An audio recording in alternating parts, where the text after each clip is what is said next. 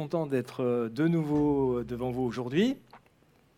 Je suis très content parce que Baptiste a fait l'essentiel. Il a demandé au Seigneur de nous parler aujourd'hui. Donc déjà, ça m'enlève un petit peu de pression. C'est le Seigneur qui va nous parler. Moi, je suis juste là pour essayer de partager avec vous ce texte qui, dans la continuité de ce qu'on a commencé, donc on est dans le livre des actes, hein, pour ceux qui nous visitent aujourd'hui pour la première fois, donc on est en train de lire entièrement le livre des actes. Et puis aujourd'hui, donc, on est dans le chapitre 4, les versets 5 à 31. Donc on va tout simplement commencer par le lire, c'est pas très long, donc on va le lire ensemble. Versets 5 à 31. Alors avant de le lire, je vais peut-être vous donner le contexte, puisqu'on n'était pas forcément tous là les dernières fois.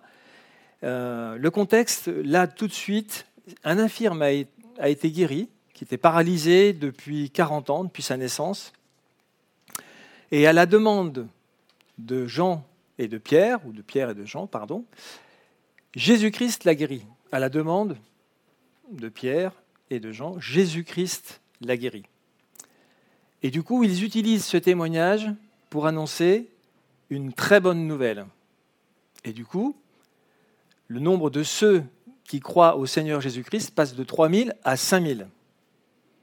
Et bien entendu, tout ça dérange fortement les responsables religieux de l'époque qui ne reconnaissent pas en Jésus ce Nazaréen, le Messie. Et donc, on attaque la lecture maintenant à partir du verset 5. Donc, Acte chapitre 4, verset 5. Le lendemain, les chefs des Juifs, les responsables du peuple et les spécialistes de la loi se réunirent à Jérusalem. Il y avait là en particulier Anne, le grand prêtre, Caïphe, Jean, Alexandre et tous les membres de la famille du grand prêtre. Ils firent comparaître Pierre et Jean, les placèrent au milieu de la rassemblée et les interrogèrent. Par quel pouvoir ou au nom de qui avez-vous fait cela? Alors Pierre, rempli de l'Esprit Saint, leur répondit, Dirigeant et responsable de notre peuple, nous sommes aujourd'hui interrogés sur le bien que nous avons fait à un infirme et sur la manière dont il a été guéri. Eh bien, sachez-le tous, et que tout le peuple d'Israël le sache, c'est au nom de Jésus-Christ de Nazareth que nous avons agi. De ce Jésus que vous avez crucifié et que Dieu a ressuscité. C'est grâce à lui que cet homme se tient là debout devant vous en bonne santé. Il est la pierre rejetée par les constructeurs, par vous, et qui est devenue la pierre principale, la pierre d'angle. C'est en lui seul que se trouve le salut.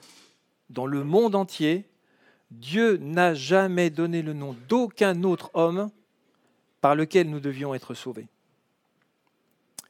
Les membres du Grand Conseil étaient étonnés de voir l'assurance de Pierre et de Jean, car ils se rendaient compte que c'étaient des gens simples et sans instruction. Ils les reconnaissaient pour avoir été avec Jésus. Mais comme ils voyaient debout à côté d'eux l'homme qui avait été guéri, ils ne trouvaient rien à répondre. Alors, ils leur ordonnèrent de sortir de la salle et délibérèrent entre eux. Qu'allons-nous faire de ces gens-là disait-il. Car ils ont accompli un signe miraculeux évident, et tous les habitants de Jérusalem sont au courant. Nous ne pouvons pas le nier, mais il ne faut pas que cela s'ébruite davantage parmi le peuple. Défendons-leur donc, sous peine de sanction, de parler désormais à qui que ce soit au nom de Jésus. Là-dessus, il les fit rappeler et leur interdirent formellement de parler ou d'enseigner au nom de Jésus. Mais Pierre et Jean leur répondirent Jugez-en jugez vous-même. Est-il juste devant Dieu de vous obéir plutôt qu'à Dieu? Quant à nous, nous ne pouvons pas garder le silence sur ce que nous avons vu et entendu. Après leur avoir fait de nouvelles menaces, ils les relâchèrent. En effet, ils n'avaient pas trouvé de moyen de les punir parce que tout le peuple louait Dieu pour ce qui venait d'arriver. L'homme qui avait été miraculeusement guéri était âgé de plus de 40 ans. Sitôt libérés, Pierre et Jean se rendirent auprès de leurs amis et leur racontèrent tout ce que les chefs des prêtres et les responsables du peuple leur avaient dit. Après les avoir écoutés, tous, unanimes, se mirent à prier Dieu en disant, Maître, c'est toi qui as créé le ciel, la terre, la mer et tout ce qui s'y trouve. C'est toi qui as dit par l'Esprit Saint, qui s'est exprimé par la bouche de notre ancêtre David, ton serviteur. pourquoi tant d'effervescence parmi les nations Et pourquoi les peuples, les peuples trament-ils des complots inutiles? Les rois d'Angleterre se sont soulevés, et les chefs se sont ligués contre le Seigneur et son Messie. En effet, c'est bien une ligue qu'Hérode et Ponce Pilate, les peuples étrangers et les peuples d'Israël ont formé contre cette ville, contre ton saint serviteur Jésus que tu as choisi comme Messie. Ils n'ont fait qu'accomplir tout ce qui avait été décidé d'avance dans ta puissance et ta volonté. Maintenant, Seigneur, vois comme ils nous menacent et donne à tes serviteurs la force d'annoncer ta parole avec une pleine assurance. Étends ta main pour que se produisent des guérisons, des miracles et d'autres signes au nom de ton saint serviteur Jésus. Quand ils eurent fini de prier, la terre se mit à trembler sous leurs pieds et l'endroit où ils étaient assemblés. Ils furent tous remplis du Saint-Esprit et annonçaient la parole de Dieu avec assurance. Quelle histoire euh, fantastique. Je vous avoue que euh, quand ce texte, euh, bah, donc, il m'est tombé dessus, moi, ça avait cette partie-là, cette histoire, je la, connaissais tellement et je me suis dit, mais tout le monde connaît tellement cette histoire, qu'est-ce que je vais bien pouvoir dire de plus Tellement c'est clair? Et eh bien donc, je ne vais rien dire de plus, on va simplement étudier un tout petit peu ce texte, mais tout est très clair dans ce texte. Alors la première question qui leur est posée, donc il y a la question des responsables, par quel pouvoir ou puissance, suivant les traductions, ou par quel nom avez-vous fait cela? C'est l'un ou l'autre. Quel pouvoir ou quel nom? Alors je ne sais pas si la question vous surprend, parce que qu'est-ce qu'on peut faire au nom de quelqu'un? De la puissance et du pouvoir, il en faut pour guérir un paralytique. Et pourquoi est-ce qu'il pose la question quel nom? Car c'est bien au nom de quelqu'un que le miracle a eu lieu. Il n'est pas question ici d'agir par un moyen, par une force, par une combine, par de la magie ou toute autre forme de puissance, de subterfuge. Non, il est juste question d'agir au nom de quelqu'un qui détient ce fameux pouvoir, cette fameuse puissance. Et, c'est de sa part que Pierre ordonne à ce paralytique de se lever. Et vous savez, on, a l'habitude, enfin c'est parce qu'on obéit à Dieu que lorsque l'on prie, on s'adresse à Dieu au nom de Jésus-Christ, de sa part. Et quelque part, on finit par s'habituer. Et le nombre de fois dans ma vie où j'ai dit au nom du Seigneur Jésus-Christ, je ne suis pas toujours vraiment conscient de ce que je suis en train de dire quand je dis que je parle au nom de Jésus-Christ. C'est comme en cet instant.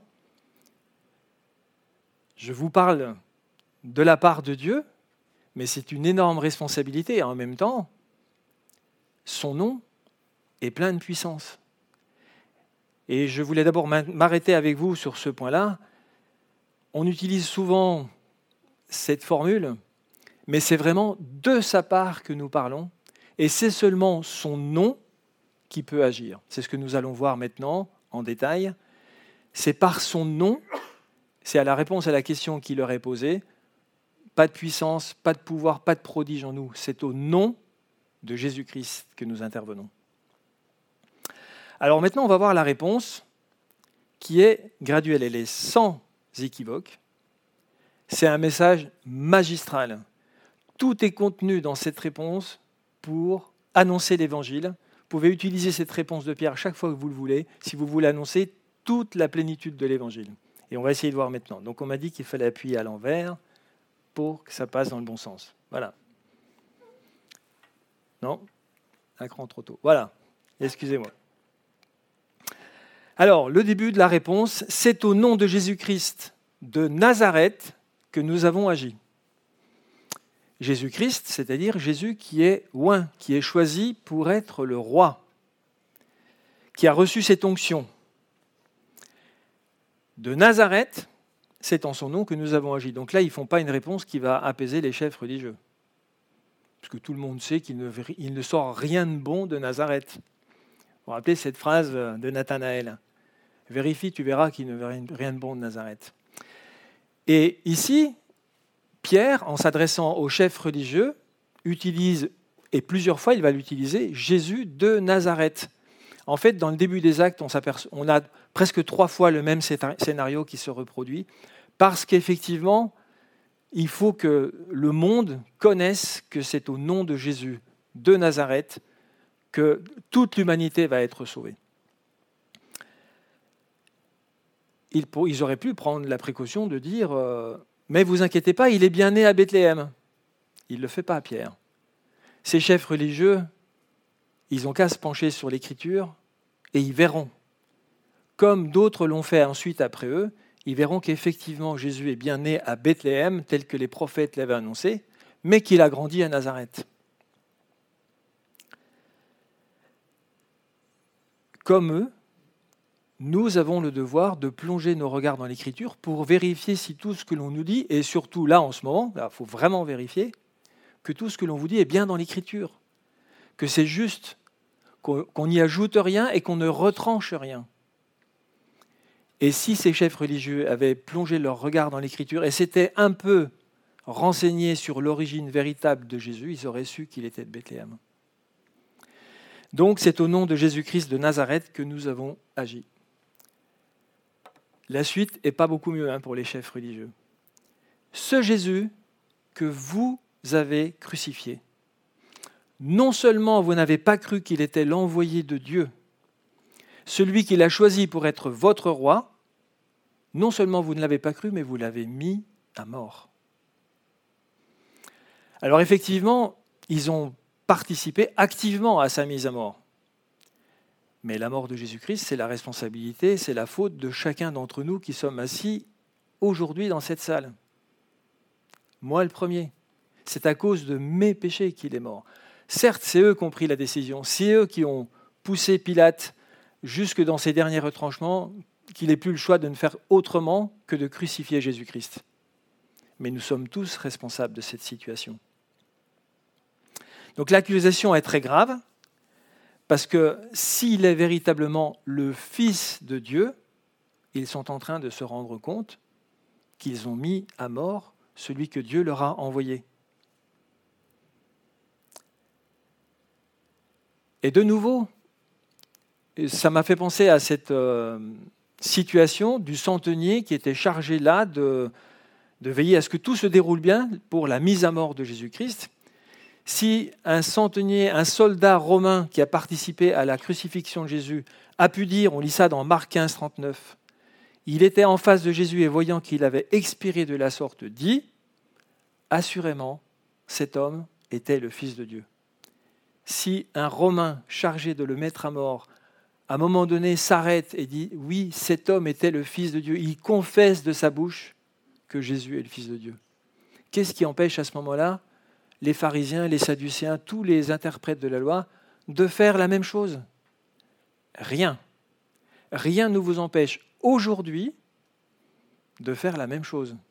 Oui, ce Jésus était véritablement le Fils de Dieu.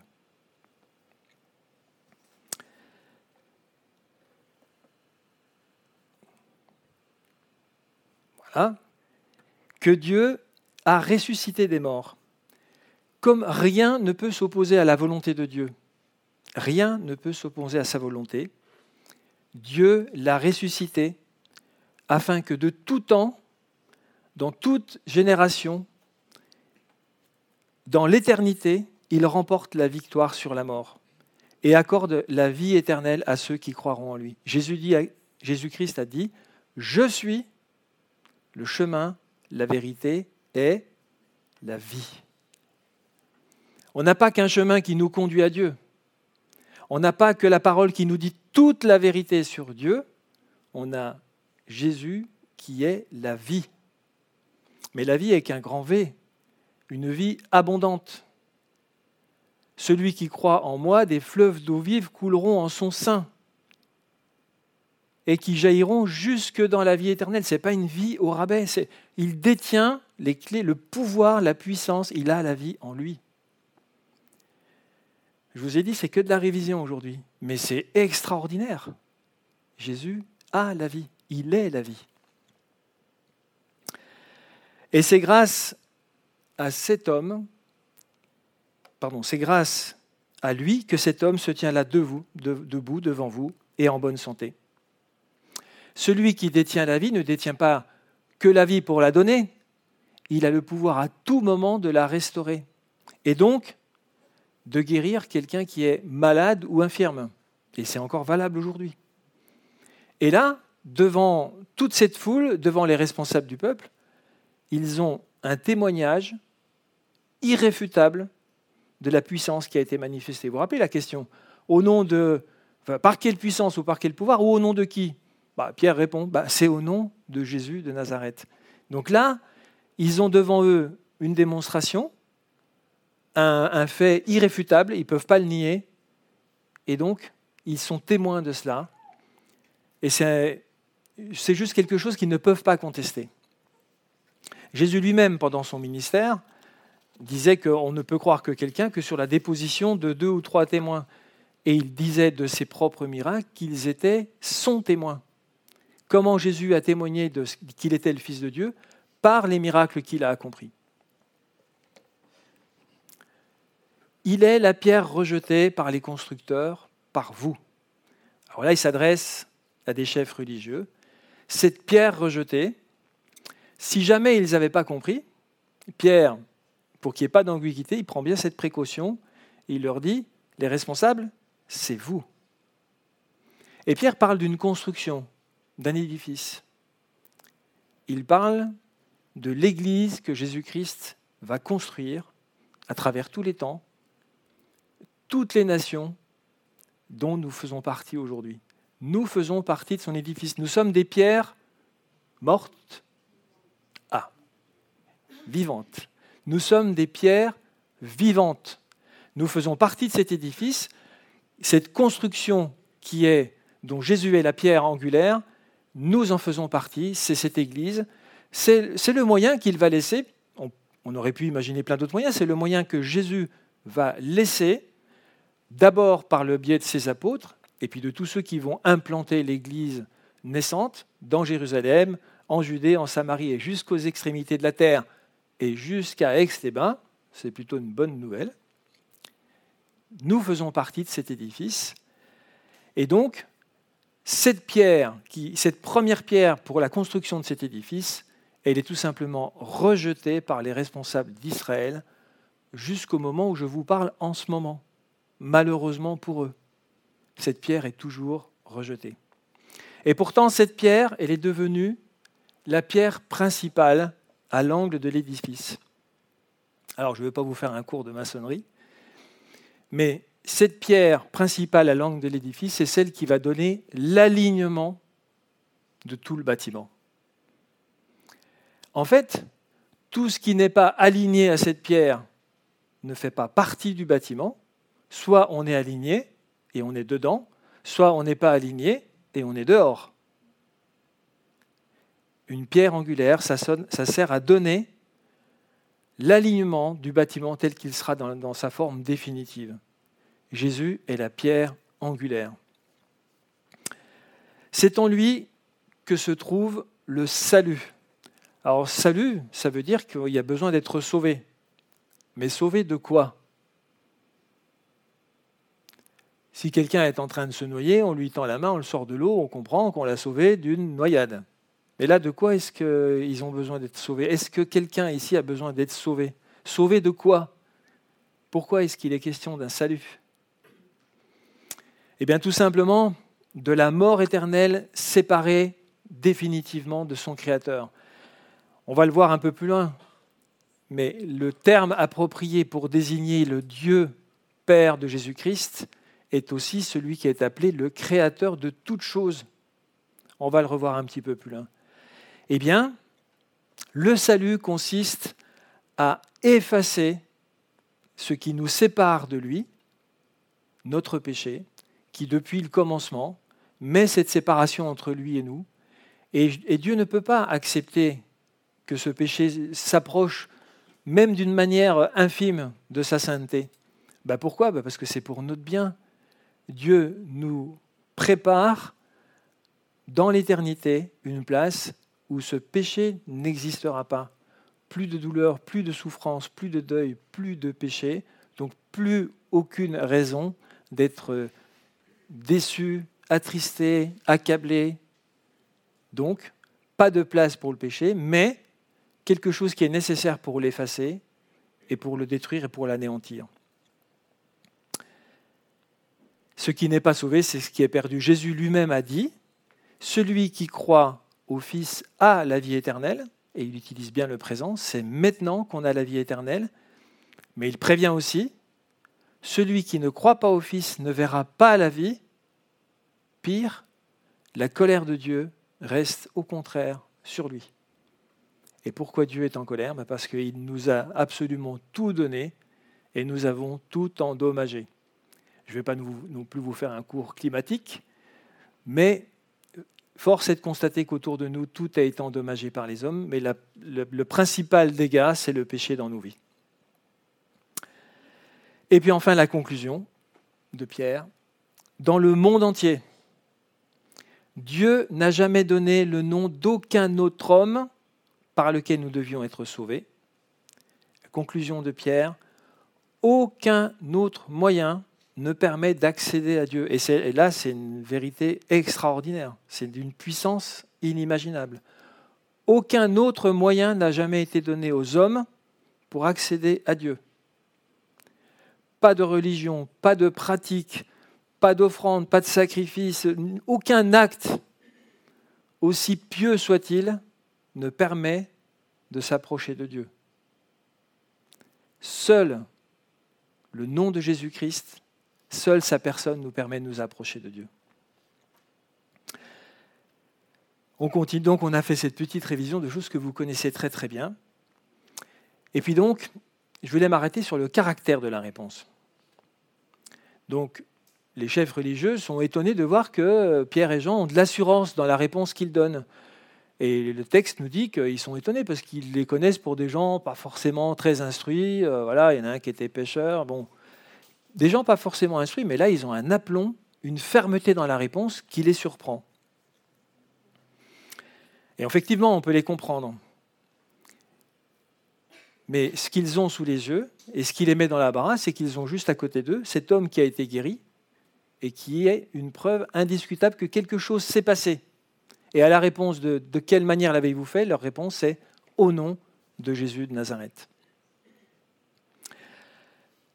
Et la question que je vous pose, c'est vous aujourd'hui, vous avez quoi comme preuve? Bon, c'est pas une question qu'on pose pendant une prédication, ça. Jusque-là, c'était bien, puis voilà qui demande des preuves maintenant. Mais c'est une vraie question. Est-ce qu'elle vous est jamais posée cette question quand, vous parlez avec euh, votre voisinage, avec ceux avec qui vous essayez de transmettre ce message Est-ce que ce n'est pas quelque chose qui vient finalement? Aujourd'hui, on prétend nous présenter tout un tas d'autres preuves que celles qui sont détenues dans la parole de Dieu. Alors, nous, premièrement, on croit par la foi. L'épître aux Hébreux est très très clair. Sans la foi, il est impossible d'être agréable à Dieu, car il faut que celui qui s'approche de lui croit que Dieu existe et qu'il récompense celui qui le cherche. Donc il n'est pas question de remettre en cause la foi. Mais soyez rassurés, si nous ne pouvons pas apporter de preuves, je vais revenir dessus après, hein, je vous rassure, de preuves au sens propre du terme, que c'est Jésus qui a fait ces miracles et que Dieu existe, par exemple, vous ne trouverez jamais, la chose que je vais vous garantir maintenant, vous ne pourrez jamais trouver quelqu'un qui vous apporte la preuve que ces miracles n'ont pas eu lieu ou, même que Dieu n'existe pas. On est à armes égales. Personne ne peut prouver que ces miracles n'ont pas eu lieu et personne ne peut prouver, au sens du terme preuve, hein, que Dieu n'existe pas. Et on n'est pas là pour faire cette démonstration. Nous, on croit en lui par la foi, et ensuite c'est Dieu qui donne ses preuves en nous. Ce témoin, l'esprit qu'il met en nous, nous apporte chaque jour des preuves de sa présence.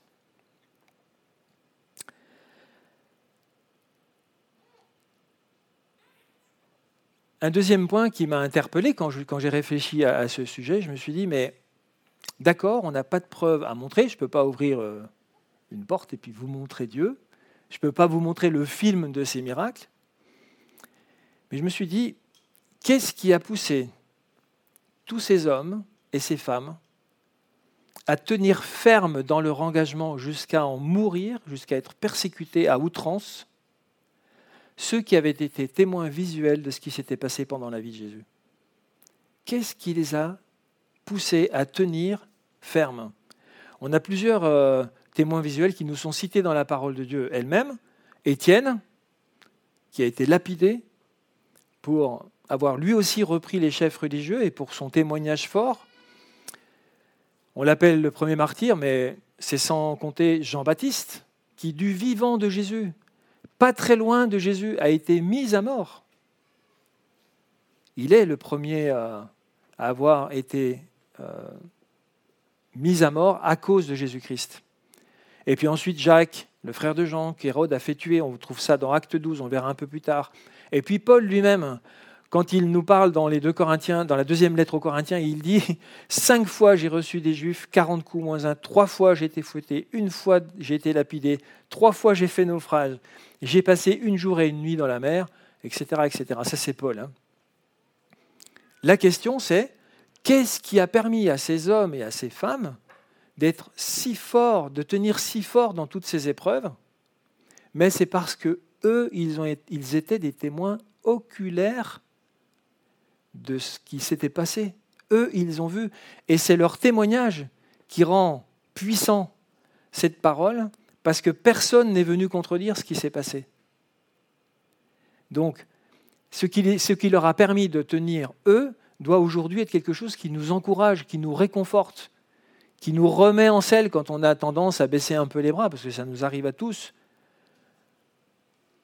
La foi n'existerait pas si le doute n'existait pas. Le doute, il ne faut pas s'en faire une montagne comme un péché, quelque chose qui, me renverse et qui me met par terre. Je suis nul, une fois de plus je doute. Oui, ben moi aussi je l'ai fait ces, ces phrases. Je suis nul quand je doute. Mais si je doute, c'est parce que je suis dans cette enveloppe terrestre.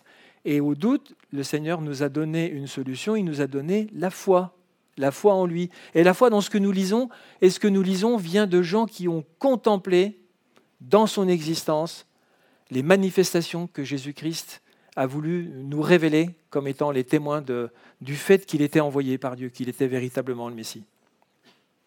Puis on trouve aussi beaucoup de descriptions dans les écrits profanes hein, sur la souffrance des premiers chrétiens, surtout entre 54 et 68, sous Néron, ça a été une, une souffrance terrible. Eh bien, ce qui a fait tenir ces chrétiens, c'est qu'ils étaient des témoins oculaires. Et donc, malgré toute cette opposition, cette Église va être construite et les disciples, tous ces témoins, vont tenir ferme et ils vont défendre l'Évangile. Et bien entendu, ça fait partie des, versets que, que j'aime bien et qui sont cités par l'apôtre Pierre lui-même. Un peu plus loin dans ses lettres, voilà ce que Pierre nous dit. 1 Pierre 3,15.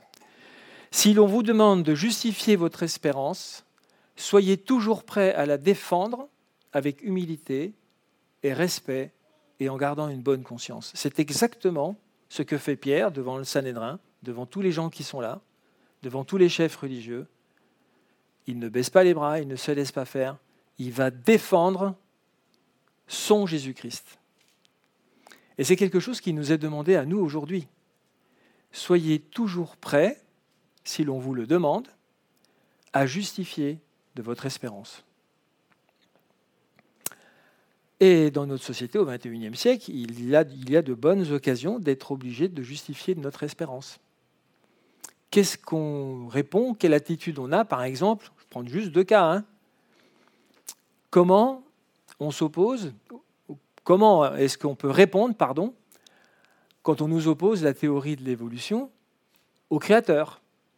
Et ce n'est pas anodin hein, ce que je vous dis, hein. je ne veux surtout pas engager la conversation là-dessus, mais il faut quand même être conscient que c'est une des plus fortes négations de Dieu. La théorie de l'évolution sert juste à écarter Dieu. S'il n'y a pas de Dieu, on n'a pas de compte à lui rendre.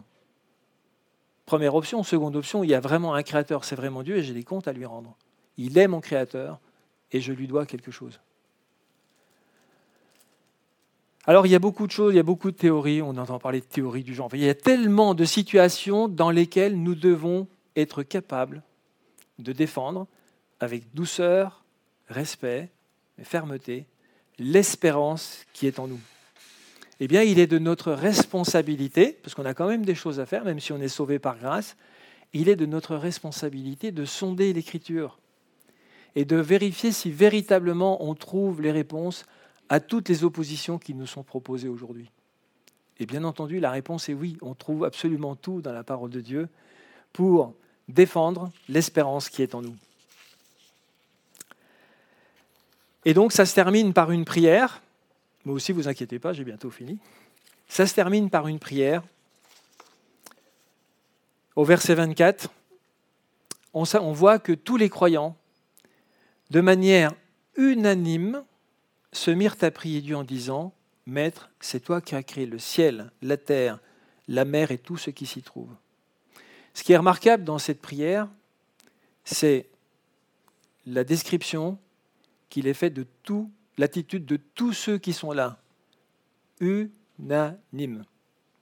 Il n'y a pas une seule voix discordante entre eux. Ils sont tous unis pour demander la même chose à Dieu Ensuite, on va voir le reste de cette prière. Ils sont unis pour demander la même chose à Dieu. Et ça fait partie aussi des choses que Dieu nous demande aujourd'hui. On ne peut pas faire l'impasse sur ce qui nous est demandé, même si on est sauvé. Dieu a des exigences. Et l'un des signes de reconnaissance de son Église, c'est le fait que nous soyons unis en lui. C'est à cela que l'on reconnaîtra que vous êtes mes disciples. C'est Jésus qui l'a dit. Eh bien, Ici, le, rapporteur de ce texte, probablement Luc, hein, cet historien, nous dit que tous unanimes se mirent à prier Dieu. Et comment ils introduisent Dieu à nouveau? Toi qui as créé le ciel, la terre, la mer et tout ce qui s'y trouve. Il ne s'agit pas d'un de ces dieux en bois, en ivoire ou en métal qu'on peut voir euh, à tous les coins de rue dans la Rome antique. Il s'agit du Dieu créateur qui a créé tout l'univers, le terre, la mer et tout ce qui s'y trouve. Donc voilà comment Dieu est positionné. Et voilà comment nous aussi, nous devons être capables de positionner Dieu quand nous défendons l'espérance qui est en nous. Et alors, qu'est-ce que demande ce que avait déjà constaté, puisque le mot est utilisé trois fois dans le passage qu'on a lu ensemble, parmi les choses que Pierre demande, il en est une dont j'ai besoin. Moi, vraiment, j'en ai vraiment besoin, mais je pense que vous en avez besoin aussi. Ce mot est utilisé trois fois dans le texte. C'est le mot assurance. Le sens euh, du mot grec utilisé là, c'est dans le sens liberté de parole, un discours sans réserve, ouvertement et franchement. Voilà le sens du mot assurance. Parler avec assurance sans dissimulation, sans ambiguïté, sans figure de style. On parle directement et on dit voilà ce que dit l'Écriture, voilà ce que dit Dieu et voilà ce que veut Jésus-Christ. On affirme. Alors ça dérange quand on affirme. Hein.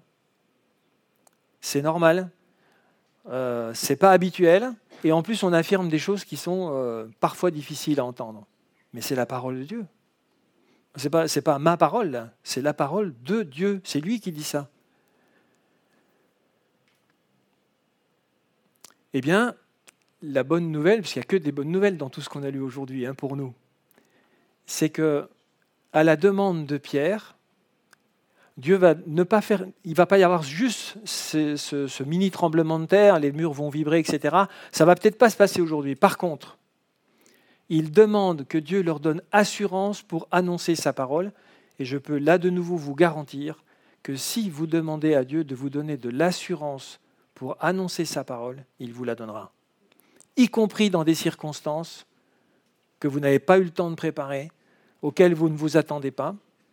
Il y a des circonstances plus régulières. Hein. Nos enfants, quand on les voit grandir, surtout dans une période qu'on appelle l'adolescence, il faut avoir de l'assurance. Hein. Il y a du travail. Et là, on a le temps de se préparer, mais il y a des fois, on n'a pas le temps de se préparer. Euh, le, fameux collègue de travail, le voisin, etc. Et là, le simple fait de le demander au Seigneur quand il s'agit d'annoncer ce que lui proclame, il va nous donner cette assurance, je vous, je vous le promets, je le sais, je l'ai vécu et je le vis encore régulièrement. Mais n'oublions pas de le demander au Seigneur. On voit dans la prière que Pierre demande des choses précises. Nous avons le droit de demander des choses précises dans nos prières à Dieu. Et c'est de cette manière que l'on voit qu'il nous répond. Il n'y a pas d'ambiguïté dans le Seigneur. La réponse est parfois non, et la réponse est parfois oui, mais il n'y a pas d'ambiguïté. Demandons des choses précises au Seigneur. Et on voit le résultat immédiatement, verset 31. Quand ils eurent prié, le lieu où ils étaient assemblés trembla, ils furent tous remplis du Saint-Esprit, et ils annonçaient la parole de Dieu avec assurance. Voilà, Jésus répond. J'en arrive à la conclusion. Nous avons ici le texte par excellence qui contient le message central de l'Évangile. Jésus, Christ, loin, le roi des rois, Jésus-Christ est le seul moyen donné aux hommes pour rétablir la communion avec notre Créateur, celui qui nous a créés. Jésus-Christ est le seul moyen donné aux hommes pour nous purifier de nos péchés. Jésus-Christ est le seul moyen donné aux hommes pour obtenir la vie aujourd'hui et dans l'éternité. Jésus-Christ est le seul moyen donné aux hommes pour vivre chaque jour dans sa paix et dans son repos. Dans notre petit groupe, cette semaine, la question a été posée à avoir, c'est quoi avoir le repos? Eh bien, le repos, oui, c'est un état. Ça ne veut pas dire qu'on s'est endormi, ça veut dire qu'on est dans un état où on fait tellement confiance à Dieu pour qu'il prenne soin de nos vies qu'on se repose sur lui et il nous donne sa paix. Ça fait partie des promesses inaltérables que Dieu nous fait. Il nous l'a promis et tout ce que Dieu promet, il le fait dans nos vies et il le fait aujourd'hui. Pour chacun d'entre nous, si nous lui appartenons, et pour chacun d'entre nous, si nous ne lui appartenons pas encore, mais que nous le désirons, il suffit de lui demander, Seigneur, viens dans ma vie, et il vous donnera cette vie, cette paix et ce repos. Jésus-Christ est le seul moyen donné aux hommes afin d'obtenir l'assurance dans notre témoignage au quotidien. Nous pouvons compter sur lui chaque minute de chaque jour, de chaque semaine, de chaque mois, de chaque année de notre existence. Jésus est à nos côtés, même au travers des moments difficiles, et pour certains de nos frères en ce moment dans le monde, même au travers des persécutions. Nous prions pour des, des frères que nous connaissons qui sont emprisonnés, qui souffrent en ce moment,